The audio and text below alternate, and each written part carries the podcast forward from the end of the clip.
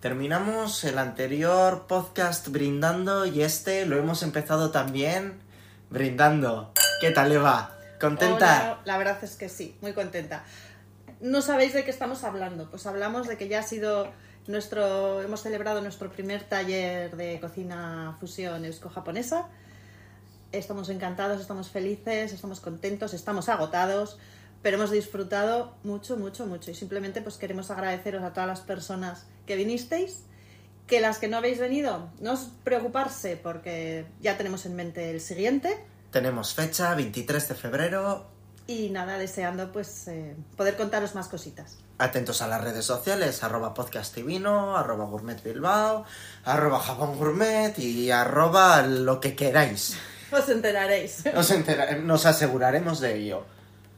Bueno, pero hoy nos atañe un tema bastante interesante. Yo, yo le tengo bastante ganas. Sabes que me gusta ver arder el mundo a veces.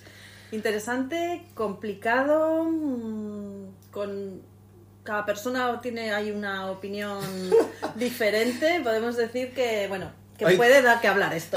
Hoy te he traído un poquito arrastras a, A tu mi- terreno. A mi terreno.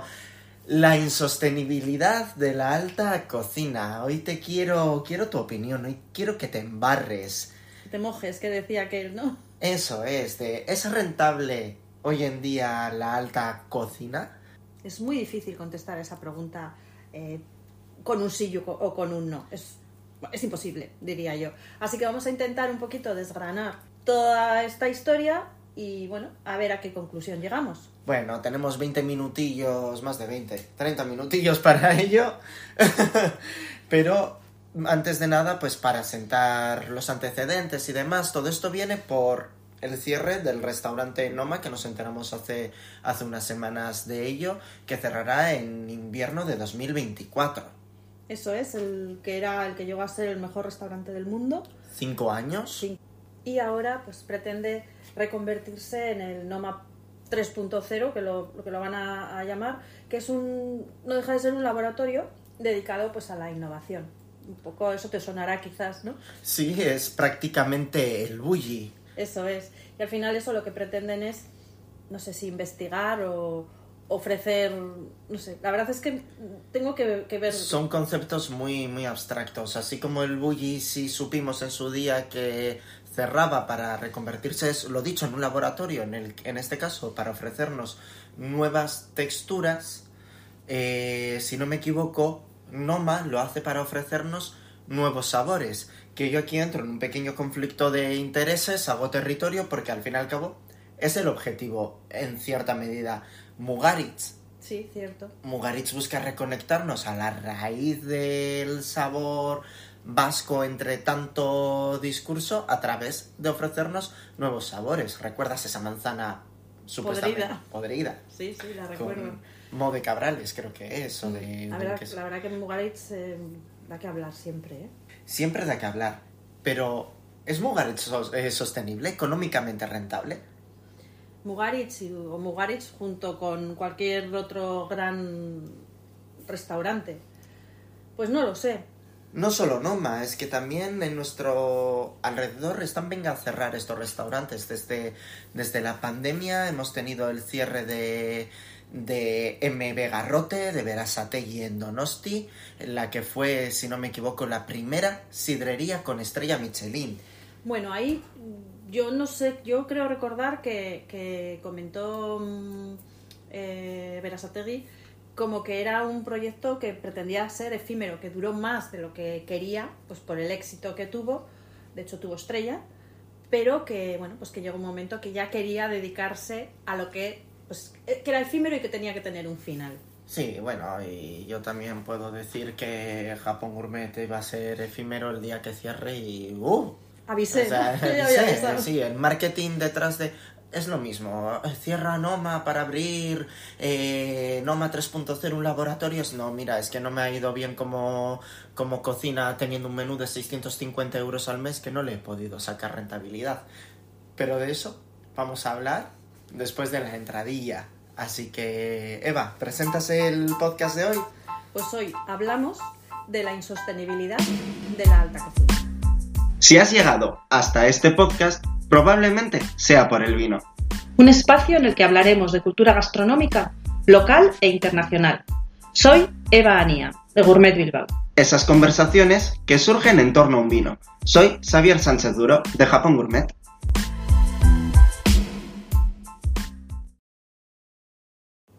Vale, ya hemos hablado, o has hablado tú, Xavi, del Noma, de un menú de 650 euros, de un menú, eh, pues que no ha salido rentable, un restaurante que no ha salido rentable, y me he ido. Y te has ido, te, pongo yo al día. 650 euros y no han sido capaces de sacar rentabilidad. Hostia, a mí me cuesta, me cuesta un poquito creerlo. Eh, el Noma es el restaurante, era, bueno, todavía es el restaurante más caro del mundo. el año 2021 declaró pérdidas de 227.000 euros. Sabi y los números. Me encantan. Ya veo, ya.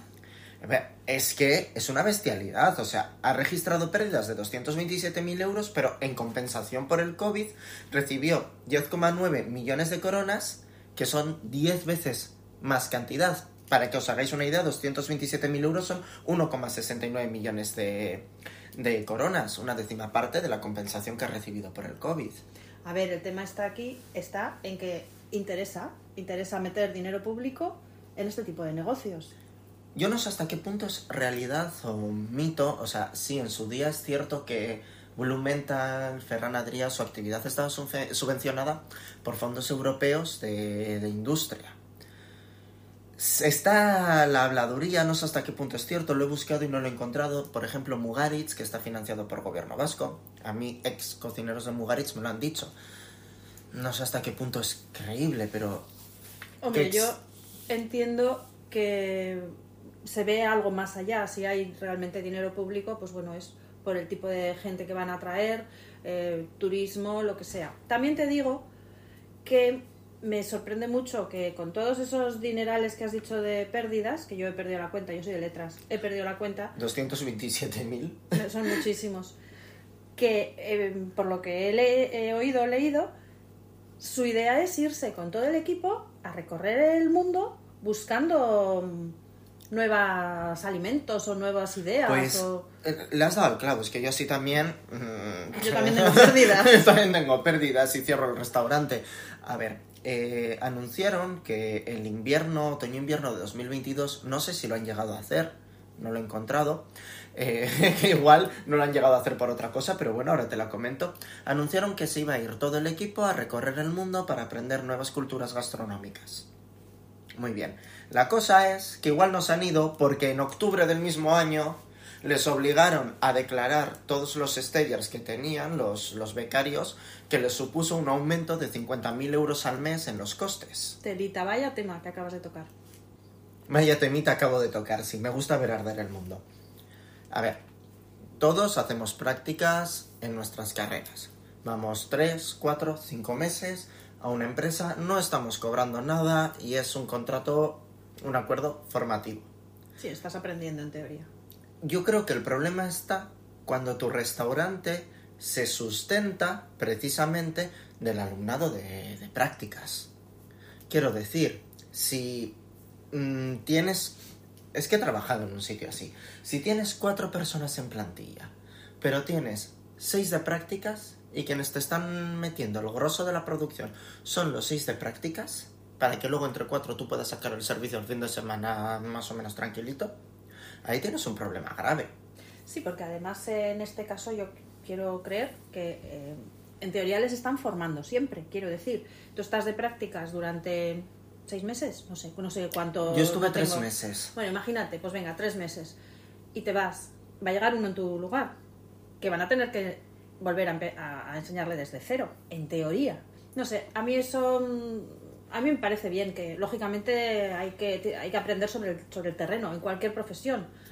Pero de ahí a mm, la picaresca, el que sea un poco. No quiero decir la palabra explotación, pero, lo, has dicho.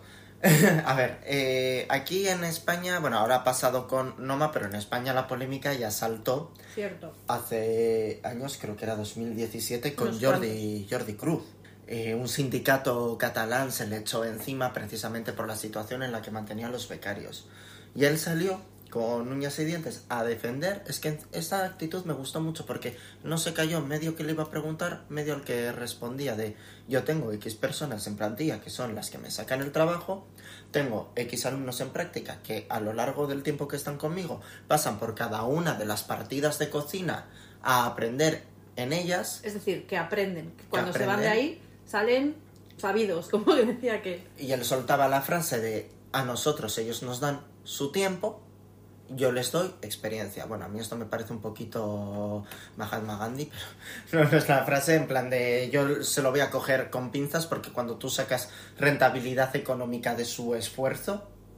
Sí, pero mira, por otro, o sea, viendo los dos lados. Por otro lado, al final, tú quieres ir a trabajar donde Jordi Cruz, no quieres ir a trabajar donde Pepito Pérez, porque al final Pepito Pérez eh, no te va a poder aportar lo que te va a aportar él. Hmm incluso si realmente eres tan bueno, puedes pensar en quedarte en su equipo. No sé si eso lo hacen o no, ¿eh? O sea, me lo acabo de inventar. En ocasiones, si hay vacante en el equipo, es cierto que te quedas. Quiero decir que puede ser el sueño de cualquier chaval o chavala recién salidos de la, de la escuela que, que, quieran hacer eso. No me parece mal.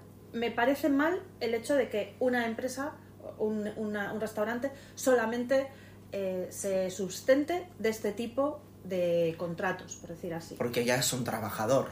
O sea, en el momento en el que te está... Eh, te entiendo lo que quieres decir. O sea, que si un restaurante, su actividad económica se sostiene exclusivamente de las personas que tienen prácticas a lo largo de todo el año, como son grandes estrellas de, de Vizcaya, yo ya he acotado terreno, no digo más, pero lo he dicho todo. Ahí ellos son trabajadores, no es una práctica. En ese momento son trabajadores y ahí tienen que tener una... Los mismos derechos, entiendo. Una regla, una norma. Un contrato como Dios manda. Y por otro lado entiendo de, oye, esta es mi plantilla, eh, todo el año tengo a estas personas y son quienes me sacan el trabajo y estos están aprendiendo, ayudan, aumentan la producción, la productividad, etcétera. Evidentemente, una ventaja tiene que sacar el restaurante de estar formándoles. Claro, también es cierto. Pero es mínima. No lo sé. A mí me parece, primero, que no podemos generalizar totalmente imposible, porque además yo creo que, que, el chaval que sale de la escuela de cocina, él decide dónde va. Y si tú me estás tocando las narices, por mucho Jordi Cruz que seas, pues no me voy a quedar, si no me interesas. Pero es que igual sí que me interesas, igual no me importa que durante tres o seis meses estés metiéndome el dedo en el ojo porque estoy aprendiendo mogollón de ti. No lo sé. Es, como ves, he empezado mojándome, pero es que ahora es que estoy en los dos lados. Es que no sé. Nadas a dos aguas. Sí, sí. No, a ver, eh, yo te voy a te voy a dar el punto de vista de esto. Yo creo que tan solo pasa en los grandes restaurantes, en los restaurantes que tienen un nombre o que se creen que tienen cierto prestigio. A mí me han venido alumnos de prácticas cuando estaba cocinando en el hotel, por ejemplo, y han sido más una molestia que una ayuda, porque les tenía que estar dedicando mi tiempo en una plantilla muy reducida que casi no llegábamos a lo nuestro, mala gestión en este caso de, de lo que fuera. Pero por otro lado, he estado de prácticas en un sitio en el que lo único que se buscaba era mi productividad. Yo he estado en una partida, en una partida de carnes, ¿no? Bueno, pasé por todas, pero he estado en una partida de carnes. El día que libraba la única persona que dirigía carnes, yo seguía la partida de carnes. Y me tocó el primer día en carnes que librara. Y no sabías qué hacer ni estabas aprendiendo nada. No sabía qué hacer, me pusieron a limpiar mollejas. Venga, a limpiar mollejas, a limpiar. Era la primera vez que tocaba el producto. Para ellos yo tenía que venir sabido de clase de mollejas. Pues oye, he tocado. Ese día hiciste pira. Ese día hice pira, pues sí, seguramente ese día hice pira. No, y en ese momento, jo, recae sobre mí la presión de este servicio tiene que salir. Claro. Y no he terminado de hacer esto y me han tenido que entrar en la partida a ayudar. O sea, he estado en los dos puntos. Ya. Y es en plan de... A ver, esto en los restaurantes, pues eso, más pequeñitos, más familiares, más de cocina diaria, no ocurre. El de prácticas es algo completamente anecdótico. Ya. Bien, hemos dejado claro que dependiendo un poco el tipo de restaurante, hay determinadas personas en prácticas, nos guste, no nos guste, etcétera. Pero ahora, mm, vamos a hablar, hubo un tiempo en el que, mm, por ejemplo, tener una estrella Michelin resultaba rentable. Te hablo de hace, igual tú no sé si habías nacido, ¿eh? Quiero decir. No. Y no, ya no, sabía no, No, no, Quiero decir que, que tener una estrella Michelin a- eh, en aquellos tiempos, hablo de pues antes de los 90, eh, daba prestigio. Joder, tengo una estrella Michelin, es como, ¡buah! Ahora, ¿no te da la impresión de que no ocurre así? De que tiene un coste. Que tiene un coste y que tiene como una... ¡Ah, bien, me han dado la estrella Michelin! Yo creo que cuando al día siguiente, cuando son conscientes de que tienen una estrella Michelin, te viene como una piedra encima. ¿Qué me supone todo esto? Jo, pues me gusta muchísimo que hayas tocado el tema y cómo lo has tocado. Eh, a ver, sí es cierto, esto se viene desarrollando desde los años 90-2000, desde que el bully inicia, bueno, el bully y otros países con Blumenthal, o desde que Erf Dies hizo la conferencia eh, el físico en la cocina, creo que era, o sea, desde que se empieza a desarrollar la Nouvelle Nouvelle Cuisine, ha empezado a cambiar todo a una manera en la que el restaurante tiene que ser llamativo, tiene que llamar la atención. Estamos en un momento de... eh, Llamativo, atractivo. atractivo, tiene que ser disruptivo, tiene que estar siempre en boca de la gente para atraer a esa guía, a esos críticos, hasta el punto de que la mantelería se te queda obsoleta al mes. La cubertería se te queda eh, al mes, al año. La cubertería se te queda obsoleta de una temporada a otra. Tienes que cambiar la carta o cerrar temporadas de I+D para buscar otra vez cómo sorprender al público. Antes no. Antes a ti la mantelería te duraba igual 20 años que quedaba amarillenta, pero era el encanto porque la cocina era espectacular, pomposa, rimbombante, pero lo hacían con una técnica exquisita y precisamente no tener que estar reinvirtiendo, reinvirtiendo, reinvirtiendo, reinvirtiendo, hacía rentable Eso es, la actividad. rentable. Eso es. Ahora la verdad es, es esa, que, que al final el tener que estar siempre a la última, no sé, podemos decir, o, Sí. o simplemente eso, es, un- es un poco, repetir un poco lo que has dicho tú, pero simplemente eso, continuamente incrementando, o sea, eh, intentando que, que sea todo novedoso, inventándome algo que llame mucho la atención, que sea, eh, incluso que esté en los medios, que sea... eh, Noticiable. Noti- es- eso es, por ejemplo. Eh, la verdad es que el tener una estrella Michelin nos hemos documentado, que en este programa nos documentamos, en este podcast. San Google. Eso. Y, y supone, el tener una estrella Michelin supone hasta un incremento de un 30% en los costes de gestión. Yo aquí también quiero romper una lanza, ¿eh? A favor de la guía, y es que la guía no te lo exige. Es precisamente esa búsqueda de lo disruptivo lo que te obliga a... El querer, el querer mejorar y yo creo que el querer mantener. Porque al final mantener la estrella, a ver, es muchísimo prestigio tener una estrella, o dos, o tres. Y mucha responsabilidad. Yo creo que gana la responsabilidad al prestigio, Y hay- probablemente. Hay quien se ha llegado a suicidar por no soportar la presión de tener las estrellas. Qué barbaridad. En Francia, en España, Qué hemos tenido algún que otro caso. Qué barbaridad. No, vamos a cambiar de tema. Bueno, no de tema. No, no de estamos tema, un pero hablando de lo mismo, pero venga, vamos a corramos un abrir- tupido velo. Vamos a abrir un debate así, un poquito. ¿Tú pagarías, por ejemplo, tú irías a comer donde David Muñoz y pagarías 365 euros por su menú? No, pero sí pagaría los 240 de a Levante de Ángel León. Mm, Toma ya. vale, ya. te, te he jodido ahí. No, a ver, no. Sinceramente, eh, la cocina. David Muñoz, como persona, me puede parecer A o B. Su cocina me puede parecer A o B, pero no me atrae. No me llama la atención. No es una cocina que, que ahora mismo una de mis prioridades sea probarla. Entonces, me parece que 365 euros lo que hace. mm, vete tú a saber cómo es su cocina, Pero cómo no es su personal. No has ido, no sabes lo que hace. Venga, vale, te lo, te lo compro.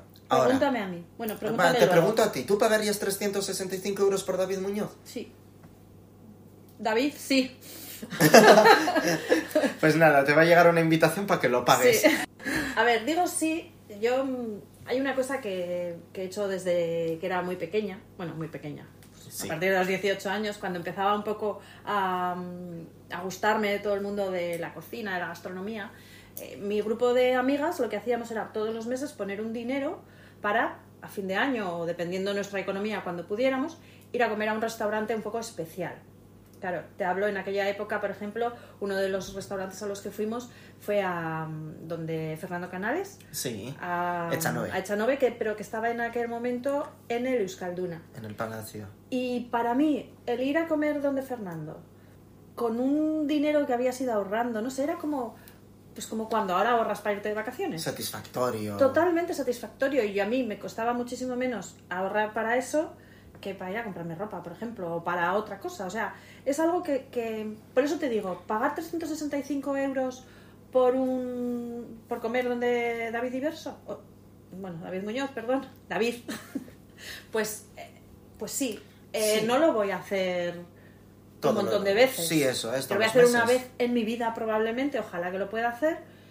Y va a ser un espectáculo y ya está. Y yo me voy a quedar con ese recuerdo. Y ahí te diré si me gusta o no me gusta. Sí. Antes no puedo. Entiendo, entiendo la, entiendo la premisa y la verdad, va- vamos a ser sinceros, estoy de acuerdo. O sea, este año yo he tenido dos acontecimientos así especiales a la par de, vamos a decir, de desembolso económico, ¿no? Que fue el ir con mi, con mi chico a cenar a Levante, el segundo restaurante de Ángel León, que además es un cocinero que yo admiro una barbaridad y tenía unas ganas locas de ir. Y por otro lado, por su cumpleaños, pues bueno, nos fuimos a Portaventura. Eh, sí, escucha a veces el podcast A y me va a matar, dices. pero yo tengo que ser sincero. Disfruté, costando lo mismo el viaje de tres días en Portaventura y la cena, disfruté más de las tres, cuatro horas que duró toda la cena con todo lo que ello conlleva que los tres días en Portaventura. Pero yo creo que eso es entendible. O sea, al final te gusta, te gusta la gastronomía. Sí, te gusta tirarte por un tobogán. Vale, pero te tiras un ratito y ya está. Lo que no me gusta es ponerme ocho veces boca abajo en una montaña rusa. Ni en la no cola. lo llevo muy bien. En la cola. No, pero quiero decir que al final es un poco dar prioridades. Como Eso todo. es. Entonces, dice David, pagar 365 no es de ricos. Bueno, no es de ricos. Yo lo puedo hacer pues una vez, porque en mi economía no me permite ir quizás todas las veces que quisiera. Que te hablo de David Muñoz, como que te hablo de cualquier otro restaurante que me llame la atención. Al Nerúa tampoco puedo ir a comer cuando me da la gana. Pues porque no Pero puedo. ojalá. Ojalá. Pues, Ojalá. Bueno, aquí no hay mucho más que debatir porque es que estamos de acuerdo y. Y eso. ¿Para qué debatir cuando estamos de acuerdo? ¿Para qué debatir? Rara vez. Lo que sí quiero es ahora la contraargumentación. Os hemos dicho o defendido en cierto modo ciertos modelos de la alta cocina que vistos desde fuera no son sostenibles, como irte todo el equipo de viaje. Me, me- me ha hecho daño. Ya. me ha hecho daño. Eh, pero sí hay modelos que son sostenibles, me refiero, sin necesidad de que el restaurante a ti te esté generando beneficio, ese restaurante ha generado otros recursos laborales que sí te están dando el dinero para sostener todo el equipo y todo el enjambre. Sí. Eso, mm, pasándolo a cualquier otro tipo de negocio, mm, es también... os quiero decir que porque sea un restaurante no tiene por qué actuar de manera diferente. Me lío. ¿Qué, ¿Qué es lo que quieres decir? ¿Quieres decir que, bueno, digo yo, que, por ejemplo, vamos a ponernos con Martín Berasategui, que yo creo que es un poco el más mediático, que conocemos todos y que es un, me parece muy claro ejemplo. Martín es imagen, Martín es una marca, su restaurante, su, Pura y dura. pero Martín es, es marca. Martín hace anuncios, entiendo que para probablemente pagar esos restaurantes que no sean tan... Jo, mira, eh, Pildorita Literaria. El libro crudo de, Anthony Bourdain, que, que te lo he mencionado varias veces y ahora es la lectura que me tiene absorto. En uno de los primeros capítulos, cuando él está empezando en la cúspide de la alta cocina, que todavía es un don nadie, vamos a entrecomillarlo, y le acaban de contratar en el canal de viajar para, para los documentales que él realizaba, en una cena a la que le invitan, él le pregunta a los cocineros de alrededor dónde está la línea roja, ¿no? De hasta qué punto es necesario que un cocinero que tiene seis restaurantes ya, que ha franquiciado, como es el caso de Verasategui, que ha franquiciado su nombre, hasta qué punto es necesario que esa persona esté haciendo publicidad. Yo te voy a dar mi, lo que yo creo. A mí me parece que la publicidad es, no te voy a decir el dinero fácil, porque pues es trabajo también, pero es lo que paga facturas. Al Yo no te voy a decir lo que quiere Anthony Bourdain porque quiero que te leas el libro. Vale. O sea, lo que él opina. Yo sí que creo que a veces no es más que, voy a decir, ambición. eh, al fin y al cabo, Martín Berasategui, lo que he dicho antes, ha franquiciado su nombre sin la necesidad de que sea realmente un restaurante de su propiedad. Tú puedes, como ha sido, no me acuerdo cómo era, el, el que estaba en Durango, en el Gran Hotel, pero abrió su restaurante, duró un año y duró pues porque la gestión no fue como tenía, que, como tenía que ir. Él puso el nombre. Es un modelo más de financiación publicitaria. Es lo mismo que poner el nombre a unas vajillas o a una batería de cacerolas.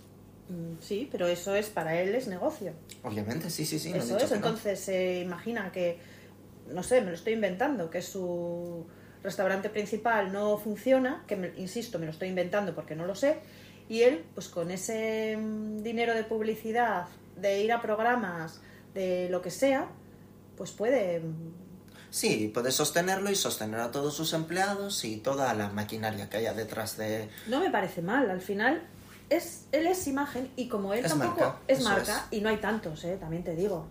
A ver, sí, bueno, están los, pues esto, Jordi, que le hemos hablado antes, Jordi Cruz, vale. Al final es un poco lo mismo. Eh, es muy mediático, televisión, y quieras o no, Pero Jordi Cruz, por ejemplo, yo lo veo diferente. Yo creo que lo hace más a placer o es más purista que, por ejemplo, Verazategui. Jordi Cruz, si no me equivoco, tiene tres restaurantes. Si no me equivoco, igual son dos solo. Y tampoco, o sea, sí, es presentador de Masterchef, ha hecho algún que otro pinito televisivo, también ha hecho publicidad, generalmente de estas healthy o fit, después de ser portada de Healthman, creo que era la, la revista. no sé, sabes más que yo. Y tampoco es que haya hecho mucho más, o sea, es marca personal, pero yo creo que él mide, dosifica, en plan de yo no quiero que se me desvirtúe mi imagen de cocinero estricto por mucha publicidad que yo haga. Fíjate, yo creo que sin embargo esa imagen de cocinero estricto es, es imagen. Es imagen, sí, por eso, es. imagen. A mí, a mí es que a mí me cae bien, sinceramente. Igual, así- a mí también. Igual así como... Sí, sí, lo he dicho con un tonito eh, que me sonrojo. Así como imagen eh, que me gusta mucho, uno- un ejemplo es eh, Dani García. Ujú. Dani García ha estado manteniendo su restaurante. Dani García, tres estrellas Michelin durante el tiempo, es lo que le ha hecho el nombre, es lo que lo ha convertido en marca y de repente empieza a abrir, pues Vivo Madrid, Vivo Marbella creo que era, eh, la gran familia mediterránea, hasta que llega el punto en el que mantener este restaurante ya no es sostenible porque mi nombre, sí, lo ha iniciado este restaurante, pero me he hecho los suficientes negocios, el suficiente nombre como para que ya no se me tenga que vincular estrictamente a este restaurante y tomo una decisión meditada, sabia, de decir, lo cierro porque no me es sostenible y prefiero ganar dinero y vivir tranquilo llevando estos otros proyectos que sí son rentables y mantengo la línea de la alta cocina, aunque me- pierda tres estrellas. Y me parece muy bien. Me parece que es, como has dicho, probablemente una decisión, una decisión súper meditada, valiente. Hay que arriesgarse, es decir, voy a perder tres estrellas y voy a mantener la repercusión que alimenta todo esto. A mí, yo cuando me enteré un poco de todo eso, yo dije, ole tú, o sea, me pareció, porque es que al final parece que la gente solo se mueve, la gente, los grandes cocineros solo se mueven por conseguir una estrella o tal. No, al final, Dani lo que está haciendo es dar un tipo de cocina que a él le llena o le gusta o que es un poco también volver a orígenes o lo que sea. Y ha dicho, si esto supone quitar esas estrellas, pues me las quito, que no pasa nada. Es arriesgado. Pero bueno, es valiente dar ese paso. Y de verdad, o sea, bien por él. Y que le vaya muy bien. Y también tenemos otros modelos de sostenibilidad, como por ejemplo puede ser, yo creo que Neko Hacha fue de los primeros en entender, ya lo hizo Dani García antes que él, pero creo que Neko Hacha fue de los primeros en entender que, mira, este sí que creo, sí que estoy casi al 99% seguro que Azurmendi recibió financiación pública, sobre todo por todo el aura de sostenibilidad medioambiental que, que lo rodea. Ese huerto acuapónico que tiene en la azotea, el, el sistema de alimentación de, perdón, de eh, la caldera geotérmica, ese tubo hasta no sé cuántos metros bajo tierra que en verano refrigera y en invierno calienta, no, no sé cómo se dice, lo siento, todo eso sí que creo que tuvo una financiación bastante importante del gobierno vasco, creo. Pues no me parece mal, ¿eh? También te digo. Pero vamos, a lo que iba es que en, él fue uno de los primeros en entender el modelo de yo no puedo vivir o no puedo sostener todo esto exclusivamente con Azurmendi. ¿Qué hago? La parte de abajo aparte de tener la subarrendada la producción de, de Chacolí, los sótanos, la parte de abajo, lo que era el caserío principal, es donde voy a abrir el bistró. Lo que reservaba para las bodas y los eventos es el bistró. Es, digamos, lo más informal, económico. Y ahora voy a exportar este modelo.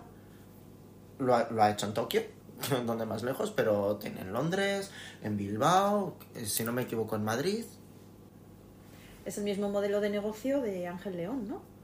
Sí. Que tiene a Poniente y luego tiene la taberna de... Eh, la taberna del chef del mar. Eso es. Y que al final, pues es como la versión más económica o más... También es un modelo muy inteligente, me gusta mucho. Tiene a Poniente, que es donde arriesga, Luego tiene el Levante, que son los clásicos de cada temporada, los más los platos más representativos de cada temporada. Y luego tiene la Taberna del Mar, que es eso, es la versión económica, es la taberna. Eso está muy bien. Sí, es muy chulo.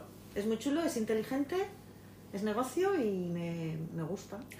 Lo que creo es que no hemos llegado a un consenso si la alta cocina es sostenible, si no es sostenible, si son modelos o si se lo tiene que hacer, mirar, repensar y contratar un equipo administrativo detrás que, que dé un poquito de... que les baje un poquito los pies a la tierra. Mira, voy a decir algo que está fuera de guion. Ayer vi eh, una... que tuviéramos aquí media hoja escrita boli, pero bueno. Ayer vi una película que estoy buscando porque no eh, se titula La cena perfecta.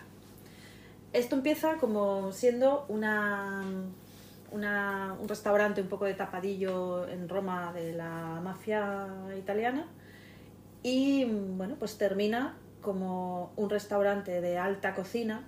Bueno, ya la he destripado, ya lo siento. Un restaurante... Alerta spoiler.